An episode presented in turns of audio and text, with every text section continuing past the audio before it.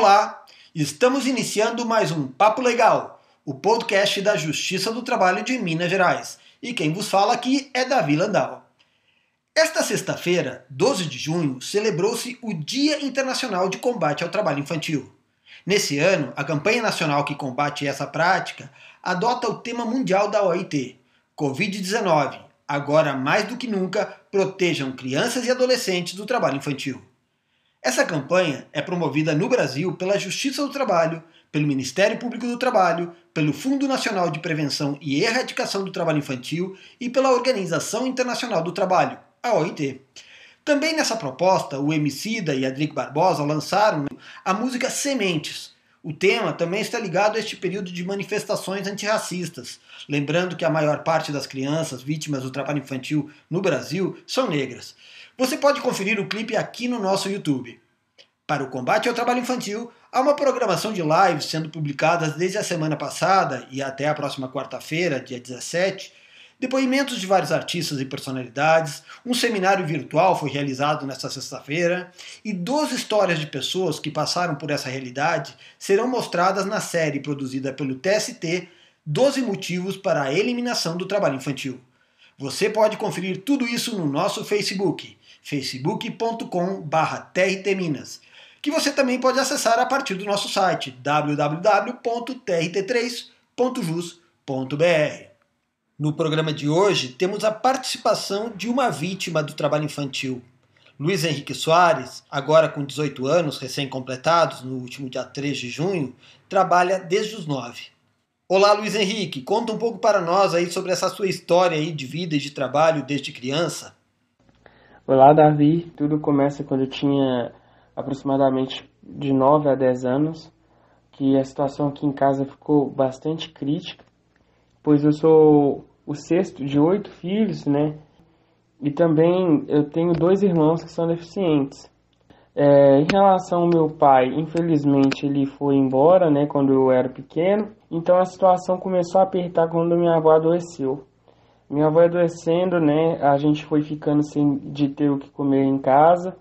E a minha mãe, por conta dos meus irmãos e por conta da minha avó, ela começou a parar de trabalhar. Minha mãe era diarista e eu me coloquei assim responsável por ajudar minha mãe. Ver a situação que a gente estava, né? Dois, três dias sem comer, quatro dias sem comer, é, comida de verdade, sabe? Teve uma época que a gente ficou comendo pão, almoçando e jantando pão por meses, entende? Então, eu tomei a decisão de vou fazer alguma coisa em troca de comida para casa. Eu comecei então a vender salgados para uma falecida senhora daqui onde eu moro, que é uma região de vulnerabilidade, né? E como era a realidade nas ruas? Tinha os donos das ruas, né? certas pessoas vendiam só naquelas ruas, eu não sabia disso e, e gerava isso gerava briga. E, e, essa foi assim, foi o meu primeiro impacto negativo com isso. Eu comecei a pegar é, caminhos mais longes, mas, onde tinha mais movimentação de veículos e etc. E assim eu estava exposto a outro risco, que eu podia ser atropelado a qualquer instante, né? Então, eu fui e parei também pela questão de a polícia entrar no bairro e ter troca de tiro. Então a gente ficava propício mesmo, bem exposto. Então eu comecei a, a querer parar por medo mesmo. Aí eu comecei então a fazer carretos, né, de entulho. Então eu pegava carrinhos e levava os entulhos, né, descendo os morros, porque aqui é como é alto, sempre tem muito morro. Então duas, três viagens que eu fazia de, de carreto, era quase uma semana de venda de salgados, entende? E eu fiquei nisso por muito tempo. Até que eu comecei a me sentir cansado e até o ponto de não querer mais continuar na escola. É, eu sou o único da família que, que está evoluindo, né? Que está quebrando esse ciclo de, de trabalho infantil, né? Esse ciclo vicioso. Atualmente eu estou contratado e faço curso no SEDUC, que é a instituição de aprendizagem que eu represento. Com auxílio de, de outras pessoas, né, eu estou conseguindo é, realizar um dos meus maiores sonhos, que era cursar direito, né? Você constata que ficaram danos psicológicos e ou físicos dessa época? Isso me trouxe alguns alguns problemas, tanto físicos quanto psicológicos. Hoje, é, para quem me conhece, eu ando mancando um pouco das pernas, né? Pois eu tenho os dois joelhos com desgaste, justamente na época que eu pegava muito peso, né, pelos carrinhos de entulho e também eu mandava muito para vender os salgados. Os meus joelhos ainda doem até hoje, também eu, te, eu sinto muita dor na, na coluna até hoje. Quem você responsabilizaria por ter sido submetido ao trabalho infantil? E também por tantas crianças que são submetidas a isso?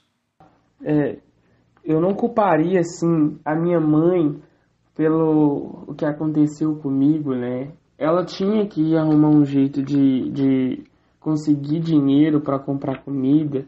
A gente tem que ver que a sociedade em si, né, ela é culpada. E também essa questão de desigualdade social que a gente tem na sociedade, principalmente no Brasil, onde a renda né, do país está concentrada, está tá muito concentrada em poucas pessoas, né? Não necessariamente todos deveriam ser ricos, mas uma condição justa né, para cada família brasileira, se um pai, uma mãe ou uma família que seja é, tivesse pelo menos auxílio à comida, a um, uma moradia digna, eu acredito que, que várias crianças não optariam por entrar nessa atividade infantil e também vários pais deixariam de fazer exploração com seus filhos porque uma coisa que é essencial é ter infância. A gente não pode pular essa parte da vida, porque é aí que você vai ter, vai começar a gerar seu conhecimento sobre o mundo. O que fazer quando a gente se depara com essa realidade do trabalho infantil? Se você vê, denuncia. Você pode denunciar através da plataforma Pardal, Pardal MPT e através dos DISC, né, que é o DISC 100, você pode discar para o 190, para o 181, você pode denunciar nos fóruns também, você pode denunciar nos conselhos tutelares.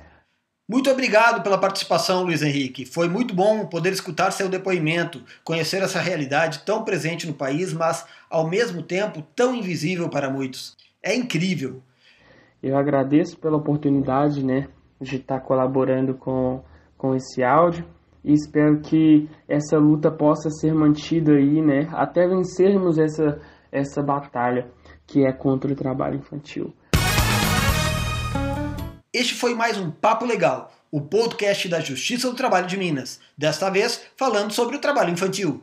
Obrigado a todos pela audiência e até a próxima!